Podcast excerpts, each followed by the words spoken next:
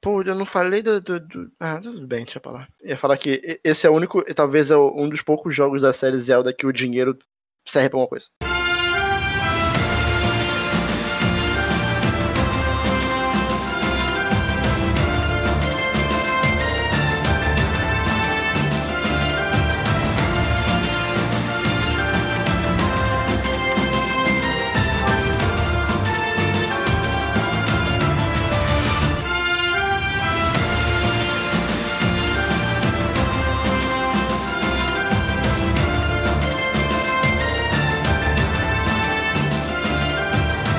Sejam muito bem-vindos ao podcast, seu podcast do meu Nintendo. Eu sou o Ângelo e eu já gastei todos os meus rupees na lojinha do Rafa. E eu sou o Flávio e eu venho dizer que você não pode ser ferreiro se ficar dormindo até tarde, né? Eu sou o Arthur e eu acho a Link Between Worlds um jogo muito mais agradável para jogar em 2019 do que a Link to the Past. Mas isso é óbvio. Olá, queridos ouvintes do podcast. Eu sou o Daniel Coutinho, diretamente de terra de Jacarepaguá, Rio de Janeiro, trazendo até você o melhor Zeldinha de todos os tempos. Hoje a gente tem um convidado bem especial e querido aqui com a gente, Daniel Coutinho, né, ele já se apresentou.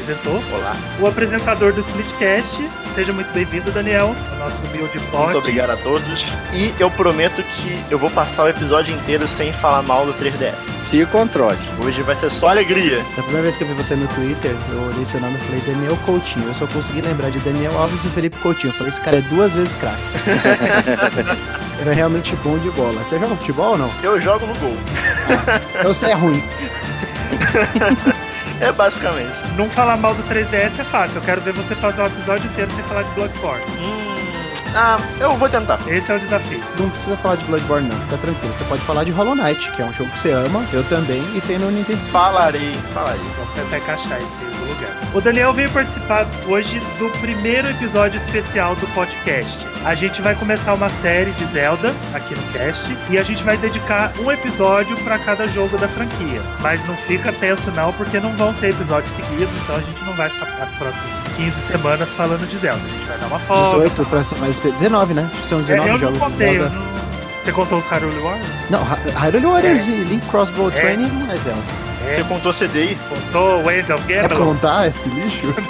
Que Miyamoto considera. Então a gente, claro, a gente vai falar de outras coisas, a gente vai ter uns episódios aí no meio do caminho, mas de vez em quando a gente pipoca aqui pra fazer um desses especiais de Zelda. E hoje a gente vai começar por um Zeldinha muito especial, que é um nenê sem defeitos, a Link Between Worlds. Acho que não tinha jogo melhor pra começar, Claro, começando pelo melhor de todos. obviamente. Então se transforma aí numa pintura na parede e vem com a gente que o episódio hoje é lá em.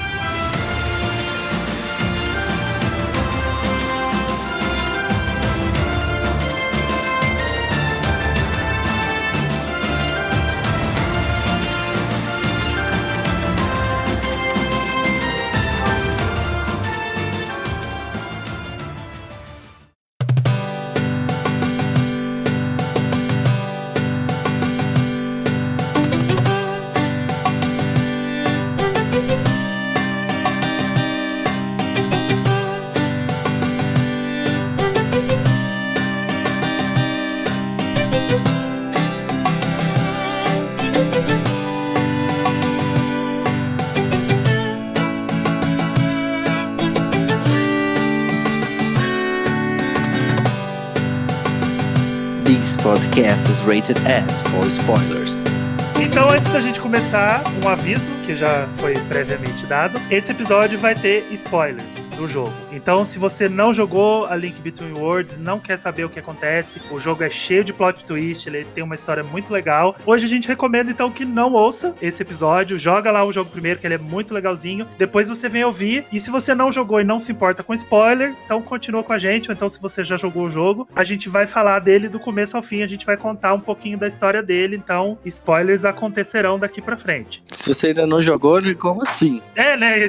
Tem, isso também. Se você não Hein? jogou Link Between Worlds, vem aqui se explicar pra gente, porque a gente quer entender o que, que tá acontecendo. Já vem tá conversar errado. com a gente, que a gente quer saber o que, que tá acontecendo aí que você não tá jogando a Link Between Worlds. É, tem o problema, o único problema dele é que ele tá unicamente no 3DS, né? Muita gente não teve o 3DS, não sei porquê, deveria. Vende o Vita, compra o 3DS. É o melhor portátil atual, o Switch tá chegando lá. Switch O tá 3DS chegando. tem uma biblioteca invejável de títulos. E, cara, se você não jogou a Link Between Worlds, eu sugiro que você jogue. Se se você tiver paciência, jogar o A Link to the Past primeiro. Porque foi o que eu fiz como um fã de 2016 da Nintendo. Eu joguei o A Link to the Past em 2017, antes do Breath of the Wild, e joguei o A Link Between Worlds. E logo depois eu joguei o Breath of the Wild. É uma outra experiência quando você joga um seguido do outro, porque aí você vê muito de um no outro, né? O Daniel vai falar melhor que esse é o Zelda Yep. favorito dele, então ele sabe tudo de A Link to the Past também, certo, Daniel? Certíssimo. Hoje a gente vai ter uma dinâmica um pouco diferente no episódio. A gente não tem pauta, a gente não trouxe pauta, a gente não preparou nada pro episódio. Vai funcionar da seguinte forma, esse especial. O nosso convidado que vai conduzir a conversa pra gente hoje. Ele disse que a Link Between Worlds é o Zelda favorito dele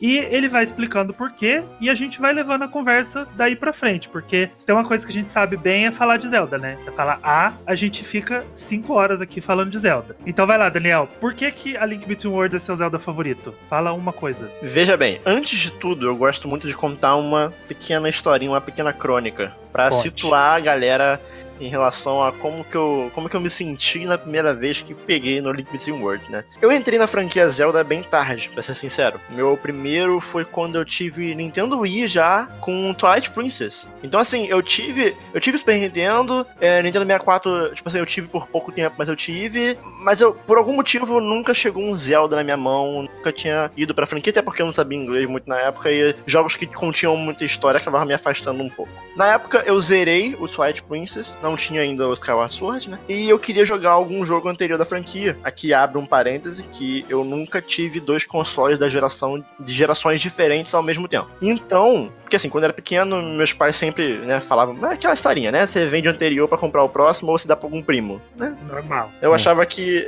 Aí eu achava ok, ah, tá bom, nunca mais Todo vou jogar mundo isso achava mesmo, né? basicamente. Tipo, eu tenho um Nintendo 64, por que, que eu vou querer esse Super Nintendo ultrapassado? Pelo amor de Deus, lê do engano. Então, mas continuando, eu queria jogar mais da franquia e tinha um, tinha um PC, né? Tinha um PC ali que, nhé, naquelas, né? Rodava ali um Ragnarok Online, um Grand Chase, mas se eu botasse um Perfect World já travava. Então eu tive que botar pra baixar ali um emulador de Super Nintendo, né? E fui jogar Link to the Past. Foi o meu segundo Zelda que eu joguei. Lembro que na época eu achei bem diferente da experiência que eu tive com o Twilight Princess. Totalmente. Mas eu achava legal, eu achava legal, mas por algum motivo eu não, eu não curti tanto quanto o Twilight na época. Sei lá, algo não clicava comigo no jogo, mas eu apreciava muita coisa ali. O universo criado por trás do jogo, a ambientação, os personagens, as músicas, tudo ali era. Você via que era muito bem feito e você se sentia imerso no jogo, mesmo tendo, né, de uma geração de 16 bits mais ultrapassada. Porém, né, a questão da jogabilidade que eu não curtia muito na época, né? Já tava. Já era um Daniel que já tinha jogado God of War, já jogado jogos, né, Final Fantasy X, já eram jogos,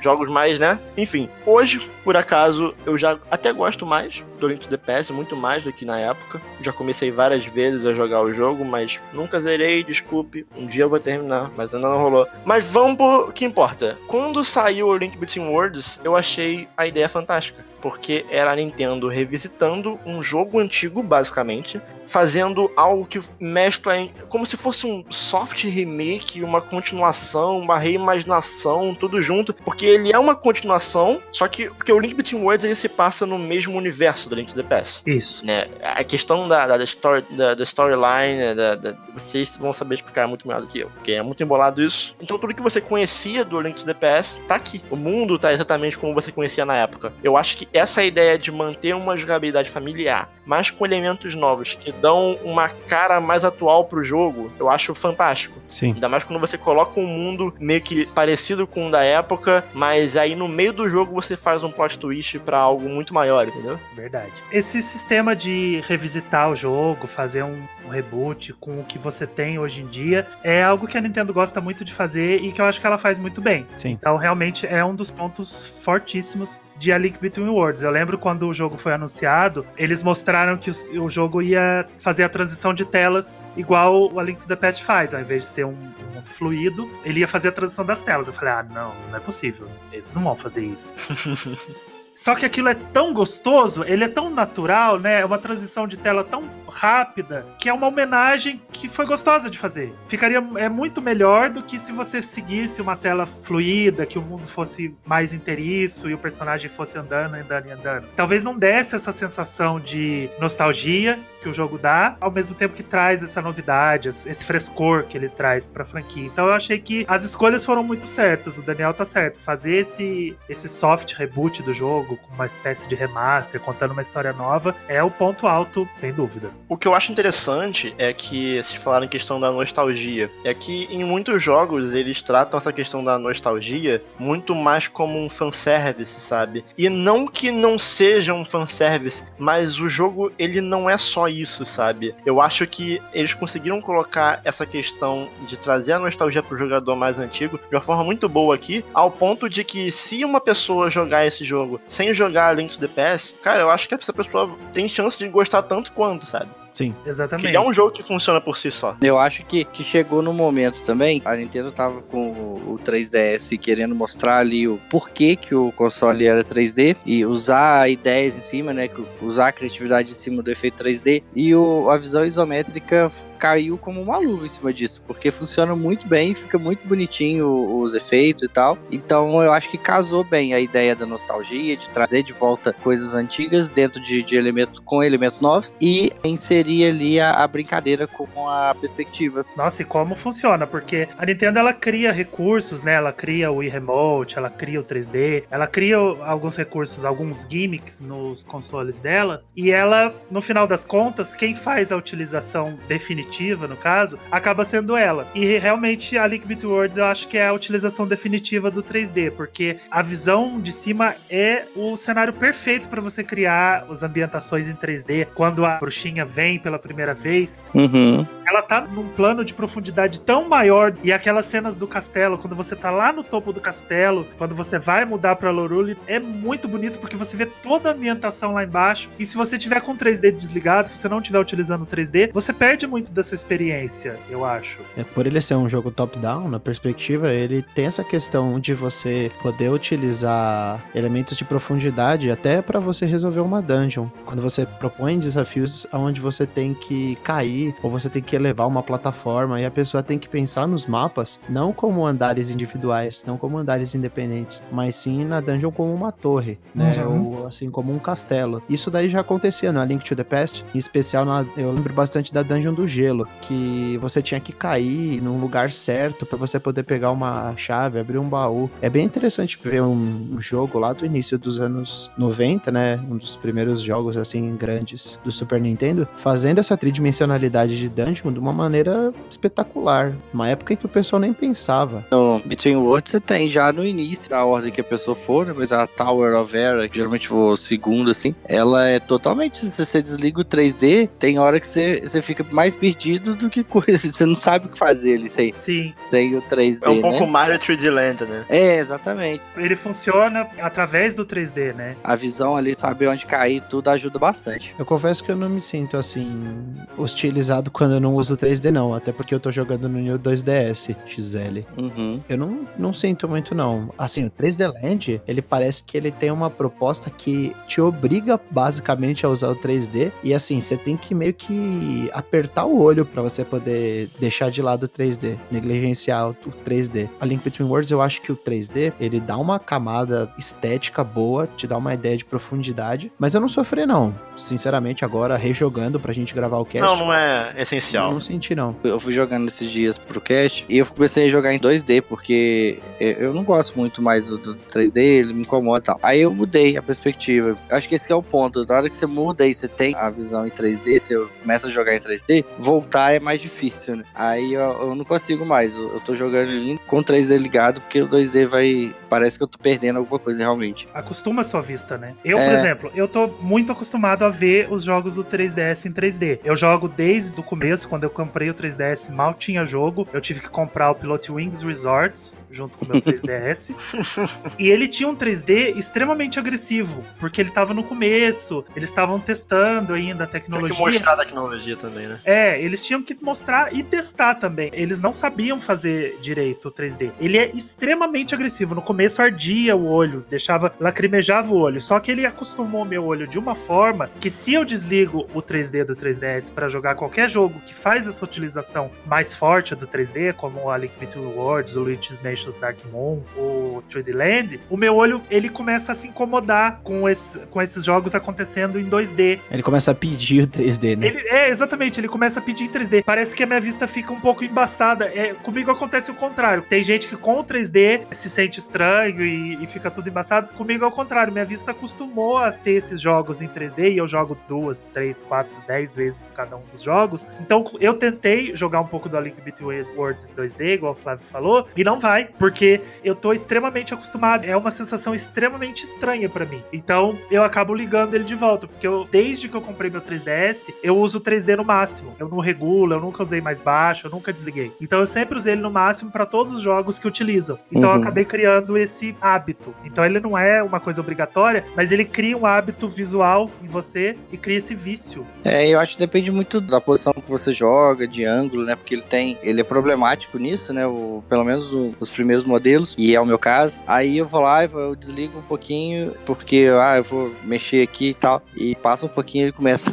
a achar, ah, não, tá, tá esquisito, tá faltando alguma coisa, liga esse negócio. É, mesmo no New 3DS XL, que eu tive um, eu, eu achava um pouco incômodo assim. Agora os meus problemas se resolveram. Eu comprei o New 2DS XL e o 3D é maravilhoso. Não tem. O melhor 3D. É o melhor 3D que tem. Mas o 3D do- dos primeiros modelos do 3DS é muito de posição mesmo. Eu lembro de estar jogando o Link Between Worlds e assim, eu vou mostrar pra namorada, eu falo, olha que 3D foda, e aí ela faz aquela cara de que acabou de comer um limão, sabe? É, aí porque ela tá vendo Ela de uma forma o que olho tá e fala assim, nossa, eu vou né? falar que é bonito só pra ele não encher meu saco. Faz aquela cara de, "Ah", sabe, que... É, né? Ai, a gente, a meu gente vai olho. mostrar pras pessoas, isso acontece mesmo. Aí eu falo, pega na sua mão, aí pega, ah, tá, tá, tá maneiro, realmente. O que eles fizeram no New 3DS realmente é algo que já deveria existir em todas as versões, porque é o 3D que eh, segue o seu olho e reajusta as imagens, né? Então realmente funciona muito bem, porque eu fico mexendo o 3DS pra lá e pra cá no New e ele não perde o foco da imagem, é muito legal. Ele também ele funciona porque ele como ele tá mapeando seus olhos, às vezes se eu desvio o olhar pra alguma outra coisa, eu olho pra fora da tela pra fazer alguma coisa, a hora que eu volto dá aquele choque porque a tela tá embaçada, porque ele tem que mapear de novo os seus olhos pra ele poder formar a imagem. É um processo que você ou você fica com a cara grudada na tela, E se você jogar de óculos escuros, o que acontece? não tentei. E se você jogar com óculos 3D? Não vai funcionar se você jogar com óculos 3D. Imagina se precisasse usar aquele óculos vermelho e azul pra jogar 3DS. Aí eu ia virar o Virtual Boy, né? É.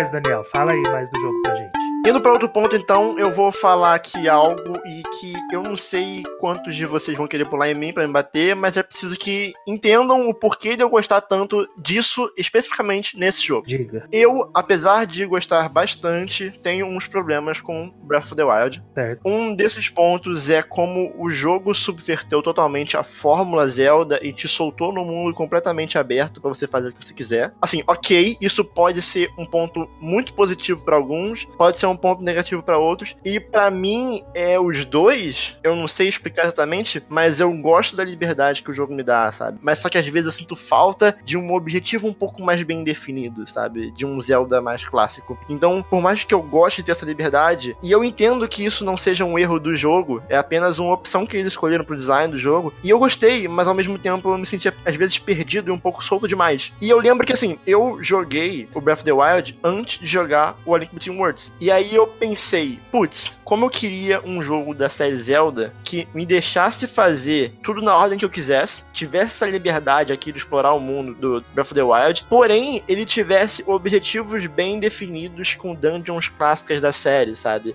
Ao invés de bichos que, cara, desculpa, mas são qualquer coisa, sabe? Por dentro. Não são uma dungeon de Zelda, sabe? Eis que eu comprei o 3DS e Link Between Worlds é exatamente isso, sabe? Você sabe que a parte das beasts, eu discordo de não ser dungeon. Eu acho que elas são dungeons, mas elas são assim, uma categoria de dungeon bem básica. É como se fosse assim, você vê qual é a ideia, você entende a manipulação dela, questão de como ela orbita, de, de, de como ela tá se movimentando, e você tem que é, fazer operações nela para ela poder mudar. É interessante, mas para mim é como se fosse assim, uma dungeon de Zelda muito fácil, muito simples. Mas as do A Link Between Worlds também não são dungeons muito difíceis. Elas são dungeons basicamente entendíveis e fáceis. E existe um motivo para isso, né? As dungeons do A Link Between Worlds, elas podem ser feitas em qualquer ordem. Então, se você não tem uma ordem pré-definida, você não tem basicamente uma curva de aprendizado. Exatamente. No segundo momento do jogo, depois que você pega a Master Sword, você vai para Low Rule. Então,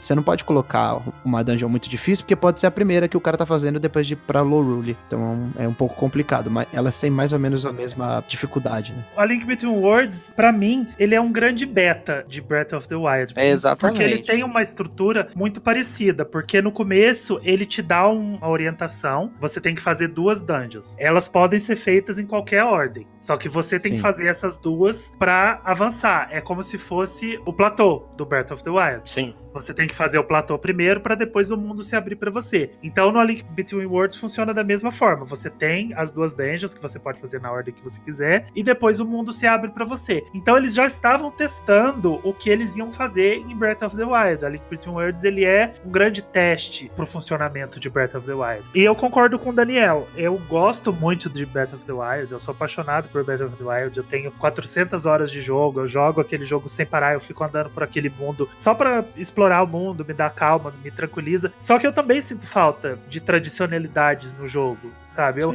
eu entendo toda a proposta, eu não mudaria nada. Apesar de sentir falta, eu não mudaria nada naquele jogo, porque eu sei que ele é um processo de criação, um processo de entendimento pro que vem a seguir. Então eu não mudo Sim. nada no jogo. Só que eu sinto falta. Eu sinto falta de andar e procurar uma dungeon, entrar numa área subterrânea imensa e depois sair do outro lado, depois de derrotar um chefe, sabe? Itens mais tradicionais. Eu sinto sinto falta de algumas missões e é normal você sentir falta de algumas coisas de uma série em outros jogos, porque você não vai ter o jogo definitivo que tem tudo que já aconteceu nos outros jogos. Não vai acontecer. Sim. Você tem que ter peculiaridades de sim, cada sim. jogo. E eu acho que a peculiaridade do Breath of the Wild é exatamente isso. Fazer você sentir falta disso, porque a proposta dele não é essa. Eu concordo com a parte dele, dele parecer com Breath of the Wild, inclusive em outros aspectos. Por exemplo, o sistema de, do uso de ferramentas e recursos, que é proporcionado pelo Ravel, de aluguel, de cada um das ferramentas que você precisa, né? De cada um dos itens, é diferente do que a gente tinha antigamente. Que Sim. você ia pra uma dungeon, você tinha um item lá que você pegava, e aí você ia aprender a usar aquele item e no final você ia ser desafiado com a utilização daquele item provavelmente contra o chefe. Então era você aprender sobre um determinado item e depois você ia usar ele no mundo para explorar, para pegar coletáveis, etc. Desde o começo, basicamente, o Ravio te dá essa oportunidade de você alugar itens, né? E ele deixa bem claro quais são os itens que você vai usar em cada dungeon. Então você, principalmente nas duas primeiras, né? Nas três primeiras. Eu falo Sim. as duas primeiras porque a Eastern Palace, ela é basicamente um, um tutorial. E aí a Tower of Era e a House of Gales são as duas dungeons que você tem que realmente usar itens com, assim, um pouco mais. É um pouco mais comum o uso de itens, né? Então, esse, esse aluguel de ferramentas e a, aquela barra de magia que é tipo a barra de uso que vai recarregando automaticamente, é como se fosse o refresh das runes.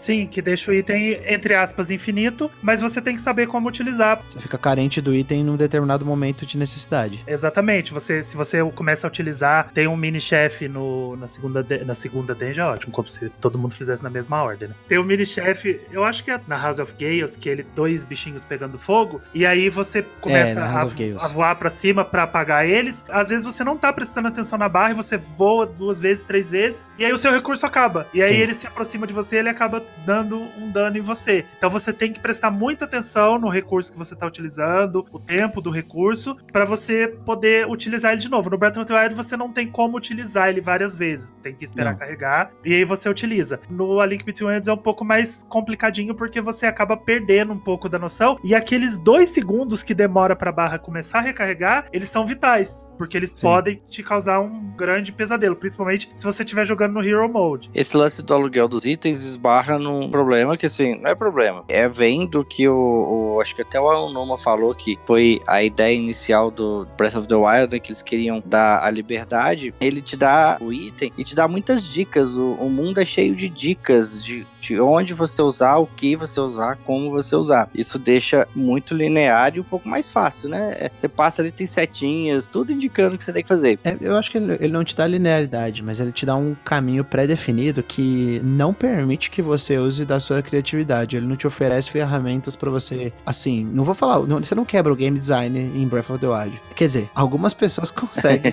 Tem gente que quer. Mas o game Mas design, é. ele é- o game design de Breath of the Wild, ele é feito pra ser quebrado. Ele, na verdade, ele é, É. assim, ele é feito para você sair da rota convencional. Tradicional, Assim, é. Todo mundo é tradicional. Tá todo mundo pensando aqui que você tem que tem, você tem um lago. Aí você vai lá, coloca aquelas runes da Cryonis e faz vários pilarzinhos de gelo e atravessa o lago. Aí o cara pega, sobe numa pedra, gruda e bate nela e aí ele é lançado. Ele pode atravessar o lago assim? Pode, mas Uhum. ele poderia simplesmente usar o Cryonis, que é o método tradicional. Mas eles dão essa oportunidade com as basicamente com quatro runes de você Uhum. fazer uma coisa diferente. No A Link Between Worlds você não tem essa, essas possibilidades. É sempre. Você não tem gameplay emergente muito. Ele, ele É, ele vai seguir bastante, sempre. ele é guiado. E aí, assim, mas entra. Eu tava percebendo quando eu tava jogando. Realmente foi, funcionou como um teste ali pra eles saberem como direcionar o Breath of the Wild. Você vê claramente ali a proposta, né, que eles queriam. Qual o direcionamento que eles tomariam pro Breath of the Wild ter tanta liberdade. E foi. e você vê que a, a sementinha ali, o esboço inicial, tá aqui no Link Between Worlds. Sim, enquanto alguns Zeldas têm um pouco de liberdade, né? Se você pegar. Não sei se o Daniel jogou o primeiro Zelda, o Zeldinha. Eu ia falar sobre ele exatamente agora. É, então, o Zeldinha ele tem uma certa liberdade, né? E as quatro. Acho que são quatro dungeons que você pode fazer inicialmente. Você não precisa. Você pode deliberadamente escolher qual que você vai. Aí depois tem uma outra sequência, que são umas quatro ou cinco dungeons que você pode fazer na, na ordem que você quiser. Então é bem interessante essa liberdade que ele concede. Mas o A Link Between Worlds é impressionante, porque basicamente a segunda metade do jogo você escolhe o que você faz. É porque assim, porque estruturalmente, como é que funciona o jogo, né? Sempre tem um ouvinte que, mesmo não jogou o jogo, está ouvindo esse podcast agora e pode estar um pouco perdido. Mas você tem aquelas primeiras três dungeons, né? Que a primeira você meio que faz sem nem saber que tá fazendo parte de um sistema. Depois abre para mais duas, que são qualquer ordem. Depois abre para um, um outro mundo, que é o mundo de Lorule. E aí você tem mais sete dungeons para você fazer em qualquer ordem. O que eu acho interessante é que, por mais que o jogo ele tenha essa linearidade, você vê que ele já vai brincando um pouco do que fizeram com Breath of the Wild, que assim, por mais que um jogador esteja solto pra fazer o que ele quiser, normalmente tem uma dungeon que vai ser feita mais vezes primeiro, sabe? Sim, eu, sim. eu consigo apostar aqui com vocês que pelo menos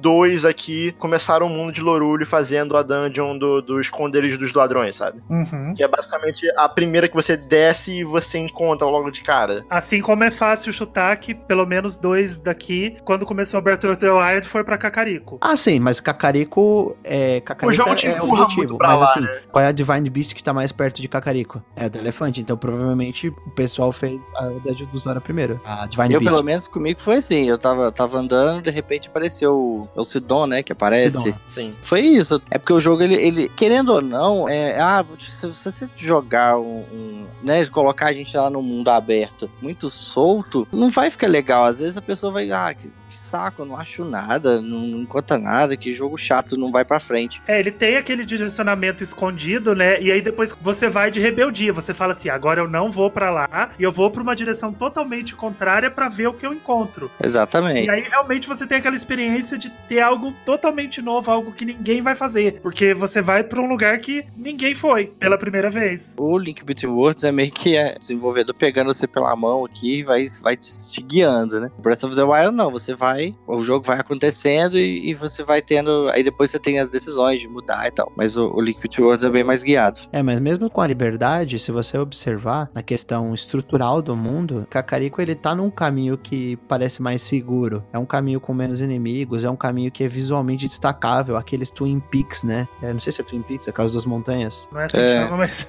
É, Twin Peaks é o nome do negócio do David Lynch, né? Do seriado.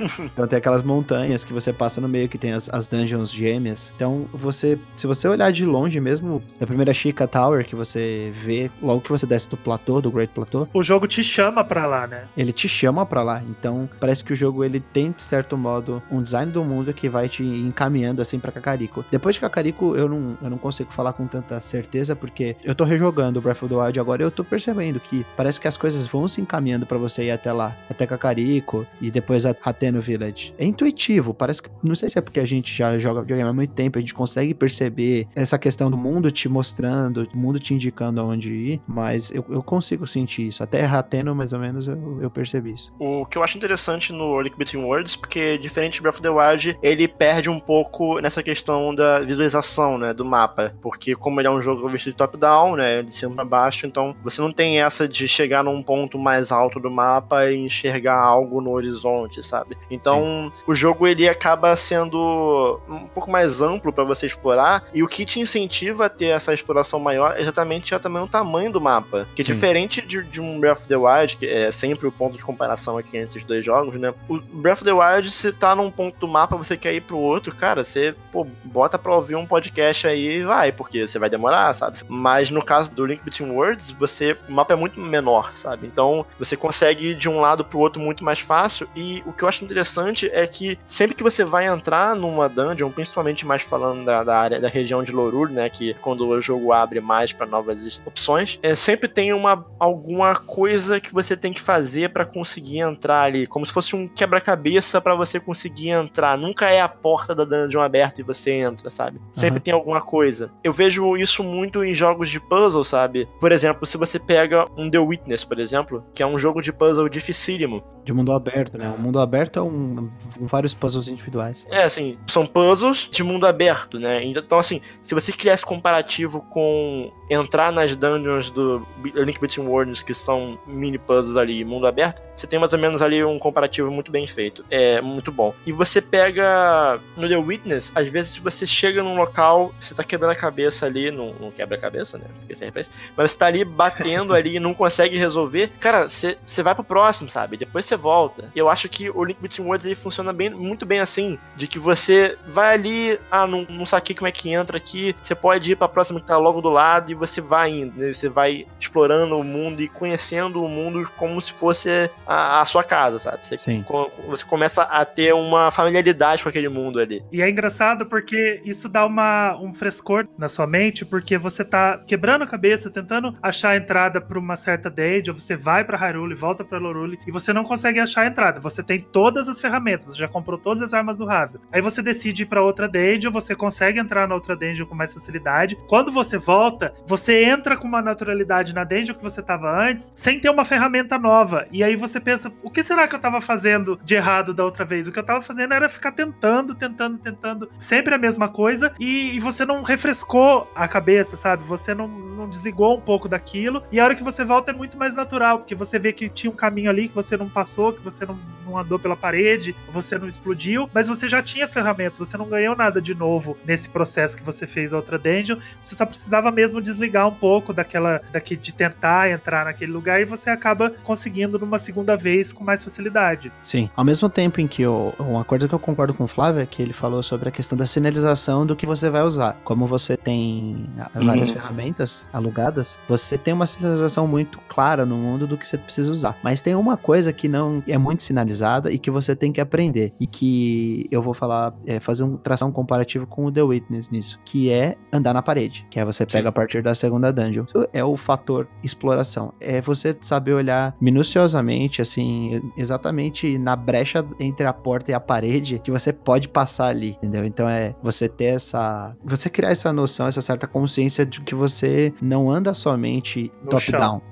Você anda pra esquerda e pra direita também nas paredes, desde que elas estejam livres pra transitar. Então é, é bem interessante essa, esse aprendizado de, de andar na parede. É uma coisa que eu acho super interessante, porque ele brinca com a ideia do 3D e 2D, porque o Link ele deixa de ser 3D, né? O, o ambiente deixa de ser 3D para você andar em duas dimensões. Com isso, ele te dá uma nova perspectiva. Exatamente. E isso pode te ajudar em alguns momentos cruciais. Se você tiver em alguma dungeon correndo perigo e você mata inimigo, eles não te dão coração exploração, às vezes tem uma parede que ela tá fora do campo de visão, porque a câmera tá ao Uhum. contrário. Você entra naquela parede, a câmera vira e você vê que ela é uma parede totalmente forrada de corações ou de rupees, e você pode andar por ela e pegar tudo aquilo que você precisava, que você tava com necessidade, você não tem fada, você não, os inimigos não estão dropando coração, e você tem que ter essa noção de que qualquer momento você pode entrar em qualquer parede que tiver à sua disposição, e isso pode te ajudar bastante a passar por alguma dungeon. Sim. Não é a primeira vez que a gente compara um Zelda do Alnuma com The Witness. A gente gravou com o Renato agora, um abraço, Renato, e ele tava reclamando exatamente disso, que Zelda do Alnuma é só puzzle, e a gente acabou fazendo a comparação com The Witness. E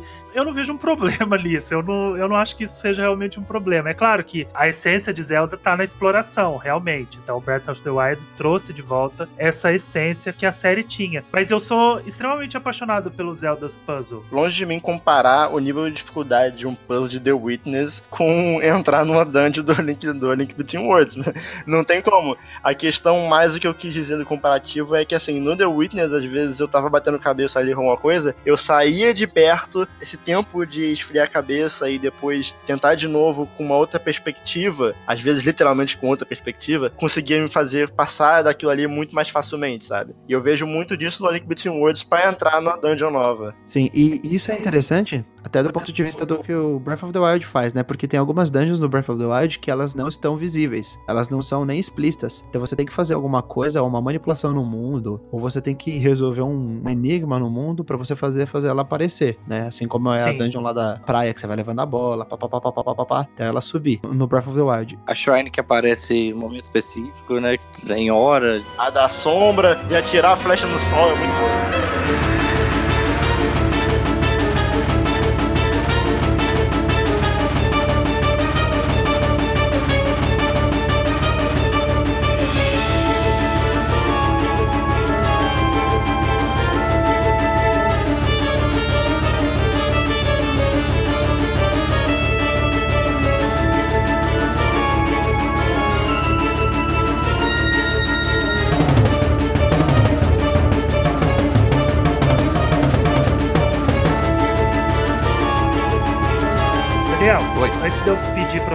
Puxar pro próximo tópico, tem algum de dificuldade aí no seu, na sua pauta? Você achou ele fácil? Você achou ele difícil? Sobre a questão da dificuldade do Link Between Worlds, eu acredito que assim, o jogo ele perde muito na questão da linearidade, porque você tem diversas dungeons, vamos supor, você tem, principalmente depois que você abre pra região de Lorulho, você tem sete dungeons pra você fazer. Se você numerar de 1 até 7 cada uma das dungeons, o jogador vai chegar em Lorulho, ele pode fazer a primeira dungeon 1, ou ele pode fazer a 4, ou fazer a 7. Ele pode fazer a 1 por último, ou a 3 por último, então assim, meio que não tem ordem, sabe? Ele pode fazer as 7 dungeons na mesma ordem. E sendo que toda vez que você completa, né, cada uma das dungeons, você vai ficando mais forte. Quanto mais você explora o mundo, você vai ficando mais forte. Porque uma coisa que a gente não falou aqui sobre é sobre os coletáveis do jogo que tem. Aqui o coletável ele sempre melhora ali suas armas. Então, cada vez mais você vai ficando mais forte, você vai aumentando o número de corações, as armas que você usa vão upando. Então, assim, você vai acabar chegando numa dungeon que provavelmente você vai estar muito mais forte que os inimigos lá, sabe? É. O jogo sofre um pouco com isso. Mas não tem muito o que fazer. É, ele bate naquilo que o Arthur falou antes, né? As dungeons, elas não podem oscilar em dificuldade, porque você não tem uma ordem pra fazer. Só que o seu personagem, ele começa a ficar cada vez mais forte. E depois que você ganha o Fire Rod Enhanced, você não precisa de mais nada, né? Porque aquele Fire Rod lá, Ele é quebrado. ele né? é maravilhoso, cara. Ele, Mas ele eu vou te falar, ele é Bruno. quebrado. Ele, ele, tipo, Uma coisa que eu pensei agora, exatamente agora, nem tá aqui nada na minha pauta, eu pensei agora você falando. Recentemente, já vou fazer o jabá, recentemente num episódio do Splitcast eu falei sobre Swords of Dito, que é um jogo que tem muitos comparativos, inclusive com o Link Between Worlds em questão da estrutura de mundo e do gameplay e tudo mais, né, das armas. E lá tem um probleminha, né, que eu vou explicar brevemente aqui, é um probleminha que ele é um jogo roguelike, mas que sempre que você upa de nível, o mundo ele escala junto com o seu level. Então, assim, ele tem um sistema de level dentro dele, e às vezes eu ficava me perguntando pra que level se todo mundo sobe de level comigo, então não faz muito sentido. E talvez, eu tô dando uma ideia aqui,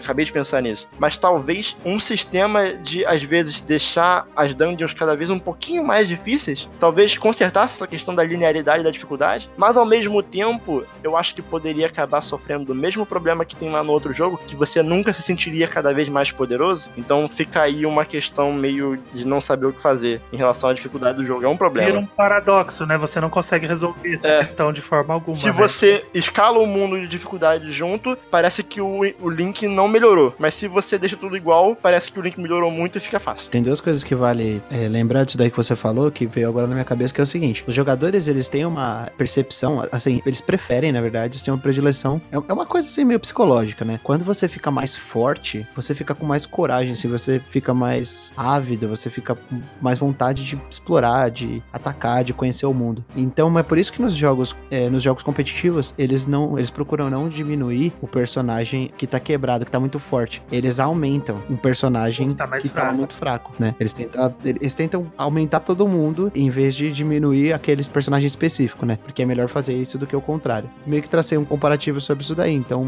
não sei se seria uma coisa boa a fazer, mas poderia aumentar, né? Poderia colocar as dungeons um pouco mais difíceis, só que aí você teria que me- mexer não somente na dificuldade dos inimigos, mas também na questão do quebra-cabeça. E poderia ser, assim, um pouco complexo demais pra fazer, sei lá. Mas será que essa facilidade das dungeons de A Link Between Worlds não esteja diretamente ligada com o fato de que, por ele ter sido. Eu vou insistir nessa história dele ser um teste pro Breath of the Wild. No A Link Between Worlds não dá aquela mesma sensação de que as dungeons elas são irrelevantes, entre aspas, e o mundo é o seu grande inimigo, assim como em Breath of the Wild também é, porque o grande desafio de A Link Between Worlds ele tá no Hero Mode. Sim, Porque quando você tá em Hyrule, no Hero Mode, cada golpe que você leva tira dois corações de você. Só que quando você vai pra Lorule, você tá com, sei lá, sete, oito corações no máximo. E cada golpe que você leva em Lorule tira oito corações. é, dependendo do inimigo, sim. Tem inimigo que tira quatro, eu percebi Tira isso. quatro, tem uns que tiram oito. Então, você simplesmente não pode tomar dano. Você tem É. que ter uma estratégia, você tem que lutar contra aquele mundo que tá hostil contra você. Então, no caso do Breath of the Wild, é o mundo mesmo. Pedras, árvores, raios. Uhum. Mas no A Link Between Worlds são elementos ali do mundo, inimigos que estão espalhados mais pelo mundo do que dentro das dungeons, porque dentro das dungeons você tem um pouco mais de segurança, porque você tá contra uma parede, você tem, por mais que você esteja num lugar limitado, é mais fácil de você atacar. Naquele mundo aberto, de repente você tá andando, você leva uma flechada. Vem o Sim. inimigo te dá uma flechada. E aí você perde os três corações que você tem e morre. Será que aí, quando joga o Hero Mode, ele vira o Dark Souls do Zelda? Mentira, é Não, só isso que eu. Eu tô esperando a minha oportunidade aqui, tá? Ah. Alguém tem que falar, gente. Alguém tem que Olha, soltar isso. Tem que Se falar. passar um cast falar de Dark Souls é, é milagre. Aqui, mas eu acho que assim, envolve também, não sei se, se pesa tanto, mas eu acredito que sim, que ele não deixa de ser portátil. E a Nintendo se preocupa muito com isso, com tempo de jogo e Ah, ritmo, né? O ritmo de um jogo portátil, ele não pode ser igual ao ritmo de um jogo de console. Agora que tá mudando isso porque a gente tem o Switch. Eu acho que por um portátil ele precisava ser mais ágil, né? Ele não, não pode ser muito lento e tal, que isso acaba afastando. Tem uma coisa interessante nesse negócio dessa recorrência de, dos jogos de console serem maiores, né? Até porque o console ele é mais poderoso, o console de mesa, eu quero dizer, ele é mais poderoso, ele tem um armazenamento maior, você tem, às vezes, na questão dos discos, né? Contra os, os cartuchinhos, então. Mesmo quando não é mais poderoso, se você pegar um Ocarina of Time, ele leva umas 27 horas pra zerar. O Between Worlds é umas 16, sabe? Isso. É mais a questão do, do estilo de jogar também. É interessante pensar nisso, porque os jogos portáteis, hoje em dia, não na época do Game Boy, né? Mas hoje em dia é muito mais fácil você zerar um jogo longo no portátil do que você jogar, zerar um jogo longo no console. Primeiro, porque você tá com ele em todo lugar. Segundo, que você tem aquela. o famoso recurso do Sleep Mode. Fechou o 3DS, você não precisa nem salvar, bicho. Fechou o 3DS, acabou. Sua vida tá lá, ninguém vai fazer nada com você, ninguém vai continuar te atacando. É, eu já fiz muito disso. A bateria começa a ficar vermelho, você fecha a tela e põe pra carregar. E você põe não pra precisa carregar, acabou. E é por isso que eu venho aqui em podcast de Nintendo pra exigir meu Persona 5 Persona no 5. Switch. Pelo é amor de Deus, sabe? Daniel, você tá contratado, você vai, vai vir pro meu Nintendo. Meu Persona 5 no Switch porque é, é- é o console perfeito pro jogo. É perfeito. Disclaimer, disclaimer de Assim, Persona. assim como você jogar Persona 3 ali no PSP, PS Vita, PS qualquer coisa, é melhor do que num PS2, sabe? Com certeza. E eu vou falar mais. Persona 4 Golden, como alguns já sabem, é um top 5 da minha vida. Eu sou apaixonado por esse jogo. Foi o único Persona que eu terminei até o final, porque eu não aguento jogar Persona no console. Eu só num console de mesa. Só aguento É, jogar no portátil. Tô com dificuldade de arrumar tempo, assim, de, de jogar com o Persona 5. Persona 5 tem que vir pro Switch, pelo amor de Deus. eu tenho 250 horas de Persona 5 no PS4, então acho que eu tive tempo. é bem legal. É, é, o que eu falei do, do da dungeon, né? Você tem que estar tá com tempo, tem que estar tá com paciência, disposição, e aí não é toda hora que você tá ali disposto, né? O estilo de jogar de um jogo portátil é diferente. Você vê o Luigi, o Dark Moon, ele precisou ser reestruturado, ele era em capítulos, porque, ah, você vai jogar um jogo longo no portátil, acontece, mas você vai jogar como, qual o ritmo que você vai usar, né? Você vai jogar todo de uma vez, você vai jogar em, em pequenas porções, né? Você vai jogar 10 minutos, 20 minutos e parar. E eu acho que a Nintendo leva muito isso em consideração, principalmente na hora de fazer as dungeons. Você tá certíssimo, Flávio. Eu só acho que essa convenção, ela tá ao contrário. Tipo, pra mim, tinha que ser jogo longo no portátil. é, não, assim, é só mais pelo. É, é, isso aí, você tá jogando no portátil, você tá jogando onde você quer. Ah, Pequenas mas você tá jogando né? no, no trabalho. Aí você tá jogando ali 30 minutos, 40 40 minutos no horário do seu almoço. Então você vai jogar mais no portátil? Vai ficar mais tempo jogando? Sim, mas em porções menores, né? É, é aquilo que eu falei do DS, né? O DS ele tem o lema dele, né? Que ele era Touch Generation. E o Switch, ele é mais Anytime Anywhere do que o 3DS, né? Uhum. Ele, tem, ele trouxe essa proposta de você poder jogar onde você quiser, a hora que você quiser. O 3DS já tinha isso, mas não era a proposta dele, nunca foi a proposta dele. E agora Sim. o Switch eles estão investindo nisso para mostrar que não importa ser curto, não importa importa se é longo, se o, jogo tá. Você faz uma dungeon de 5 minutos ou se você vai ficar 20 horas numa batalha, ele é bom para isso. Então você pode. Eles estão revendo essas convenções para poder colocar tudo no Switch para você poder jogar aonde você quiser, a hora que você quiser.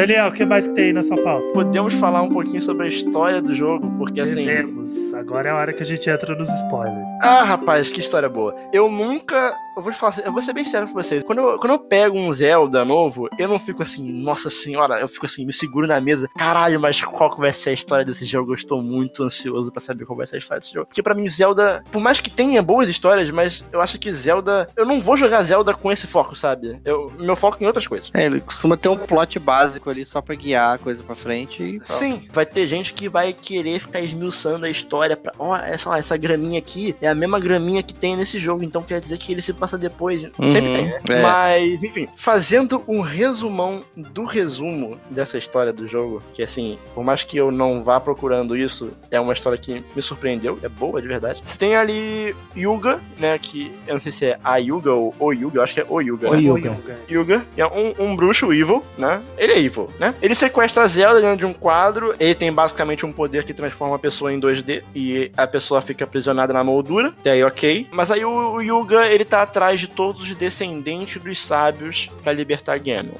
Né? Quem jogou Zelda sabe o que que tá por trás desses sábios. Mas basicamente esse Ganon é o mesmo Ganon de Electric the Pass. A princípio, se eu não me engano, ele não fala o motivo, né? Basicamente o Yuga vai metendo o caô ali que tá atrás de pessoas belas, o que é obviamente uma mentira, porque o Link é o maior galã de Hyrule.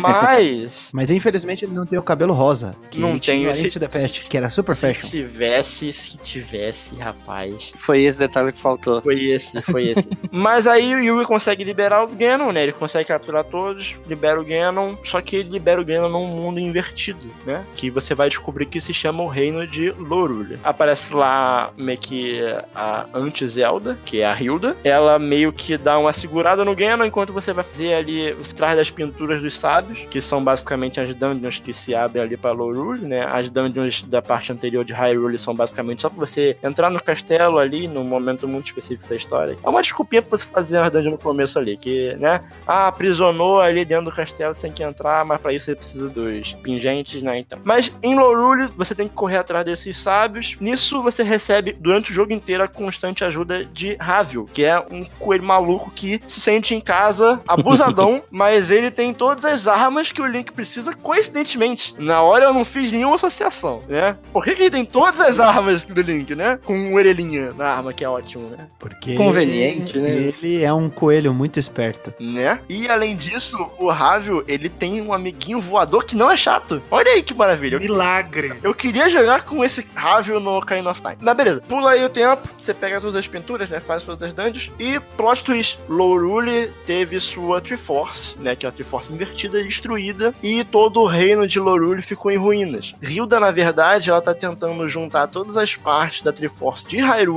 pra roubar, né? A Triforce e recuperar o seu reino. Então, com a ajuda de Yuga, eles conseguem invocar o Ganon no mundo. Então, assim, ele já tem a, Triforce, a parte do poder. Eles capturam a Zelda e eles precisam derrotar o Link, né? E a partir disso eles conseguem toda a, a Triforce e fazer com que o mundo deles ali volte a ser como era antigamente. Mas lógico que Link derrota e, né, acaba com a palhaçada. Recupera a Triforce de Hyrule e no final rola uma cena bem legal, que é o Ravio se revelando, na verdade, ser um anti-Link. Ele é o hero de Lorule. E ele esteve ajudando o Link esse tempo todo, e por isso que ele tem todas as armas do Link, porque ele basicamente foi nas dungeons de Lorule e pegou as armas, né? Isso que o jogo deixa subentendido. Não sei se Exatamente. tem algum hero história da vida, isso é uma coisa. E aí a, a Hilda fica lá bolada, né? Se arrepende e manda a galera de volta pra Hyrule, né? Depois de ser derrotada e viu que tava fazendo merda ali. E com a Triforce recuperada já no mundo de Hyrule, Link e Zelda já de volta ali, eles, eles encostam na Triforce e fazem o desejo de recuperar a Triforce de Lorule, né? E traz paz de volta pro reino de Lorule também. E recupera a Triforce, derrota o Ganon, derrota a Hilda. E o Ravio, na verdade, era o anti-Link que tava ajudando. Que história boa, cara. É muito legal. Eu acho que eu gosto de, de vilões que não são maus apenas porque são maus. É porque é, tem sempre um, um motivo por trás do que aquele, que a pessoa tá fazendo. Não é só o mal pelo mal e que a pessoa tá fazendo aquilo porque ela, é, ela não gosta das coisas. Tem um, um motivo, uma motivação interessante e o da Hilda é bem. É Hilda mesmo, né? É. É muito interessante porque ela não quer nenhum mal. Ela meio que não percebe que ela vai causar o- um mal pior em outro lugar. Ela vai destruir o coisa. Ela quer ajudar a coisa dela, né? O que eu digo que que um bom vilão é sempre aquele que, em algum momento da história, por mais que ele seja um Kefka maluco de Final Fantasy VI, em algum momento você vai falar, tipo, hum, até que tem razão. Exato, exatamente. Mas aí logo em seguida ele vai fazer alguma merda e você, não, não, deixa pra lá. É o Ganondorf de The Wind Waker. Sim, sim. O Ganondorf sim, de The Wind Waker ele é assim, ele tem um- uma causa, entre aspas, nobre. Ele quer trazer Hyrule de volta. Hyrule tá afundada, que ele mesmo, depois de atacar a Terra, transformou tudo em mar. Hyrule foi parar no fundo do mar. E ele quer trazer Hyrule de volta. Ele quer desfazer a cagada. Ele quer reviver aquele momento de glória que ele tinha em Hyrule. Só que o problema é que pra trazer Hyrule de volta, ele vai destruir o mundo que já se estabeleceu na superfície. Então a gente tem que impedir que ele faça isso de qualquer forma. O que a Hilda queria era trazer o, o dela de volta, porque ele tá destruído e ela precisa, ela como ela é a princesa, ela é a rainha, ela é a forma soberana dentro do mundo dela, ela foi a todo custo tentar trazer o mundo dela de volta. Só que ela acabou quase destruindo Hyrule, que era um mundo paralelo. E depois ela percebe isso quando ela é traída pelo Yuga, porque o Yuga disse que ele ia ajudar ela. Só que na verdade ele não queria isso, ele só queria destruição mesmo. Ele queria reviver o Ganondorf, igual vocês falaram, não tem, às vezes eles não têm propósito nenhum pra reviver o Ganondorf, mas acho que ele, sei lá, ele, ele deve ter uma lábia muito boa, né?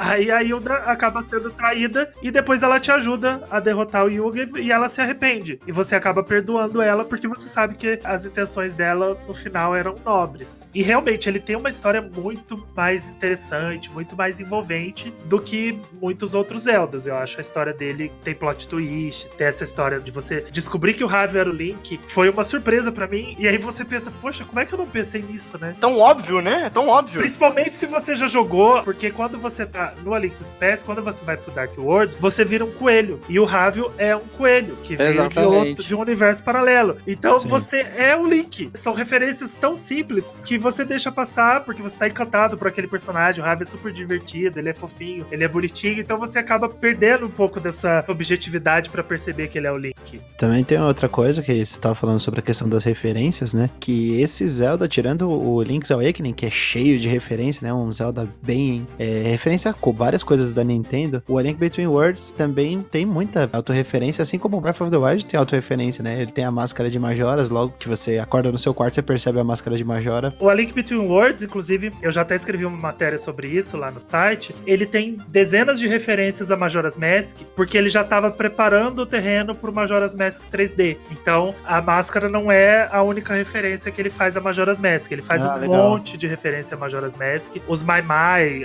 aqueles caramujinhos que você Maia Mai. encontrar, Maia Mai. Eles também fazem referência a Majora's Mask, porque Ah, eu não quando você quando você salva todos, a hora que você sai da caverna, ela explode em luz, como Ah. se eles tivessem ido pra algum outro lugar, tipo um universo paralelo. E quando você entra de volta, tem um lá que sobrou, que ele ficou pra trás. E ele fala que ele é o Mai Mai 72, que ele ficou pra trás. 72 que são o número de horas que você tem pra ir Ah. uma rodada. Ah, não, não. Ah, legal. Ah, porra, porra, Ângelo. Sério? Teoria falando? E também tem outra referência na casa do Ravio, só que isso acontece no Hero. Você encontra um livro que faz uma contagem regressiva de três dias. Que eu também não Ah, preciso é. explicar, né? Aí, Não, ó- beleza, aí, aí tá- aí ok, tá bom. aí eu, vou, eu vou deixar passar. Você sabe por que, que existe esse tipo de coisa, de teoria e tal? Porque realmente a série Zelda, a Nintendo gosta de fazer isso. Não, ela gosta, é verdade. A gente zoa, mas deve fazer sentido, sim. Uma coisa que eu sempre me pergunto, pra mim a maior dúvida sobre a Link Between Worlds é por que, que a Nintendo não lançou um amiibo do anti-Link, do Link de Lorule? Ah, pois é. Ou do próprio Ravi. Cara, aquele Link é muito da hora. Sinceramente, eu acho ele. A cor dele, assim, tipo, ele, ele é o mesmo Link, né? Mas eu acho a cor dele muito maneira. Falando em design, vocês concordam comigo que é a Zelda mais bonitinha de todos? A gente já teve Não, essa discussão. Tem a do Breath of the Wild. Inclusive, tá lá na entradinha do episódio de Zelda. Quem ganhou foi a do Breath of the Wild, mas pra mim é a de Hyrule Warriors. Absurdo. É, Hyrule Warriors não é Zelda, então a gente pode colocar. Eu gosto da Hilda também. Eu gosto de todo mundo que é do Dark, do Dark World, não. De Lorule. De todo né? Eles têm uma, uma estética bonita, né? Pelos escuros e Sim, roupas escuras. Tons de roxo, né? Fica Esses legal, tons né? de roxo são muito bonitos. E por isso que eu falo, esse anti-Link, o Link de Lorule é muito bonito. Tipo, eu gostaria muito de um amiibo dele, sinceramente. É melhor do que um, um amiibo de Skyward Sword, porque Skyward Sword é bem chatão, e aí amiibo já fica chatão também.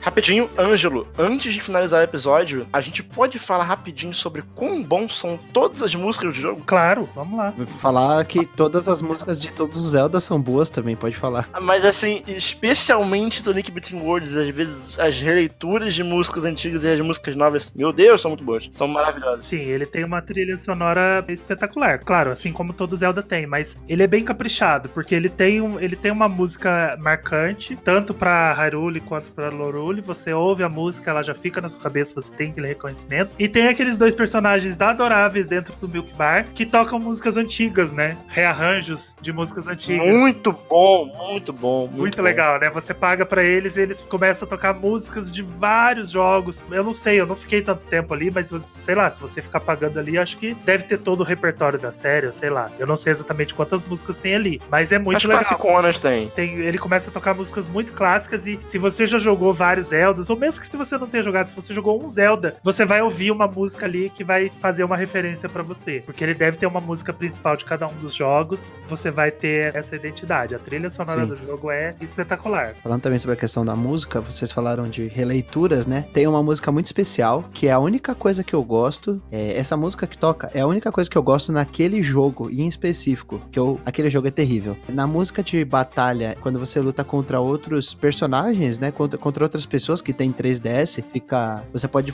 ter um tipo um modo batalha, né, Anjo? Você lembra Ah, disso? sim, o Street Pass lá que você O modo de Street Pass. Toca a música do Zelda 2. Eu amo aquela música de paixão. É a única coisa que eu gosto no Zelda 2. E ela toca, ela é uma versão repaginada da, da música do Zelda 2. É sensacional. Eu gosto muito daquela música. Eu gosto muito, inclusive, daquele modo de, de batalha Street Pass. Eu achei que foi um- uma forma interessante de trazer o Street Pass pro jogo. Sim, foi bem legal. Foi bem legal. Eu, eu gostava de batalhar naquele modo. Eu tô procurando o Deiro do Vale no Milk Bar e não tô achando. Tá aí dando dinheiro pro homem, tentando fazer ele tocar a música. Sacode ele e fala: toca a música que eu quero! Dinheiro do Vale! Aquele modo funciona principalmente porque ele é o único Zelda que roda em 60 frames por segundo, né? Isso, exatamente. Ele Então roda é um jogo lisinho. muito agradável de jogar. Eu falei no início do cast, fiz a brincadeirinha, mas realmente, a Link to the Past hoje tá um pouco datado. É uma para um jogo assim antigão, não tem como ele ficar tão melhor do que ele tá hoje. Mas é muito gostoso de jogar, porque ele roda em 60 frames, você pode. Você não tem aquela, aquela limitação do A Link to the Past que você tinha que. Você só podia mirar em quatro direções, basicamente. Isso daí você tem diversas direções. Então, vai lembrar da, da engine dele também, né? Que a engine dele foi usada pra Triforce Heroes, que é um Zelda menos relevante, assim. O pessoal não fala muito dele, mas, Mas que ele acabou. bom. É, que ele, ele acabou sendo um jogo que reaproveitou a engine do, do A Link Between Worlds, que é uma engine ótima. Inclusive, Triforce Heroes tem esse negócio das músicas também de uma forma diferente, também criativa, que você ouve músicas clássicas da série. E tem um momento muito legal que você encontra o Link de cabelo rosa. E ainda fazem uma piadinha sobre isso.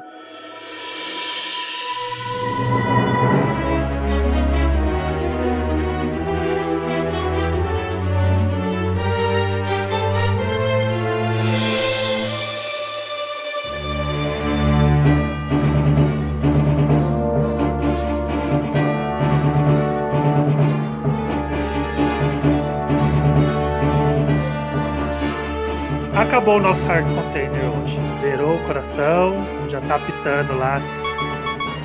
Muito chato, barulho chato. Aí você fica, começa o barulhinho, você fica, eu quero um coração, pelo amor de Deus, coração, coração, coração. Fica de olho na parede. Costa tem alguma parede lá, mede com alguma parede, você acha. Pode aparecer. Quero agradecer mais uma vez a todo mundo que ouve o cast, compartilha, que comenta, que vem dar um feedback pra gente, que fala que tá legal, fala que tá gostando.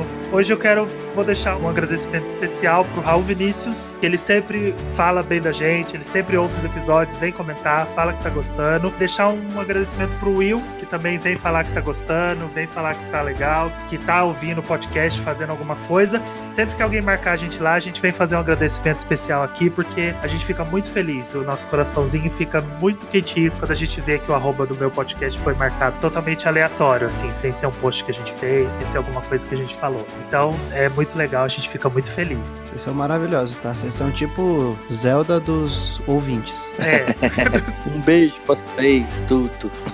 vocês são lindos. E agradecer a presença do nosso queridíssimo Daniel aqui hoje. Oba. Fazendo esse teste com a gente, desse podcast sem pauta. E, menino, vamos lá, a hora de você vender seus joguinhos à Switch. Conta pra gente onde que a gente encontra, o que que você faz, o que que você, você faz da vida, o que que você tá vendendo aí pra gente. Conta lá. Algo que eu gosto muito de falar lá no Splitcast é que é o momento LX. OLX. Então você pode me encontrar toda semana no Splitcast, um podcast semanal em que eu sou membro e editor. Então, se você quiser fazer uns orçamentos aí também para editar um podcast para você, tamo aí, entre em contato. E você pode me encontrar no Twitter em arroba Daniel Coutinho underline. Lá eu fico falando de Hollow Knight, de Stardew Valley. Inclusive, eu não sou redator, nada oficial, mas eu fiz um texto sobre Hollow Knight lá na Torre de Controle. Um texto maravilhoso. Se você quiser, se você jogou Hollow Knight e não entendeu absolutamente nada da história, você vai lá na atorrescontrole.com.br, tem meu texto lá, ou você vai no meu Twitter, arroba Daniel Coutinho Underline, que no primeiro tweet fixado ali você vai encontrar também o meu texto. E é isso aí, muito obrigado a todos vocês que me convidaram. É sempre um prazer e pode chamar mais vezes aí que sempre que for preciso eu tô aí pra ajudar ou gravando, ou editando, ou qualquer coisa. Tamo aí. A gente que agradece, imagina. Inclusive, to- to- todo mundo aqui jogou Hollow Knight? Sim, melhor jogo da vida. Então, é, é, pessoal, ó, pessoal dos podcasts que estiver ouvindo, é uma reclamação, principalmente a, a Augusta e a Ariel. Estão enrolando pra jogar. A gente tá querendo fazer episódio de Hollow Knight e não estão não tão jogando. Eu vou fazer episódio de Hollow Knight aqui no, no podcast, hein? eu vou fazer aqui. Eu vou chamar a Thaís, Thaís vai vir aqui, vai fazer também, porque esse pessoal tá enrolando, tá me enrolando, pessoal. Daniel e a Thaís, eles são os mestres supremos do Hollow Knight. Eles jogaram do começo ao fim 30 vezes. Eles conhecem o jogo de cabeça pra baixo. Eu só não patinei no PS4 ainda porque eu preciso derrotar todos os chefes do jogo de uma vez só sem morrer. Aí é complicado. E não esquece de assinar o feed do cast pra saber quando vai ter episódio novo. O feed é o seu amiguinho, não se esquece, eu sempre falo isso. Ele te avisa quando tem episódio novo. Faz download do episódio pra ouvir depois. Você pode fazer o download lá no nosso site, meunintendo.com.br barra, barra podcast. Eu já ia falar barra splitcast. Se quiser, ó, Depois a gente abre uma aba lá. a gente abre a aba lá e redireciona redireciona. Segue a gente no Twitter, lá no arroba meu podcast ou arroba meu Nintendo. Segue a gente também lá nas arrobas pessoais, né, Arthur? Qual que é? Arroba Arthur Pieri, sem o A, esse é o meu. Arroba Angelups, underline, que é o Ângelo Mota, não é Ângelo Lopes. Acabei de descobrir isso hoje mesmo. Arroba Falta Humilde, porque o Flávio é uma pessoa muito humilde, por isso que é Falta Humilde.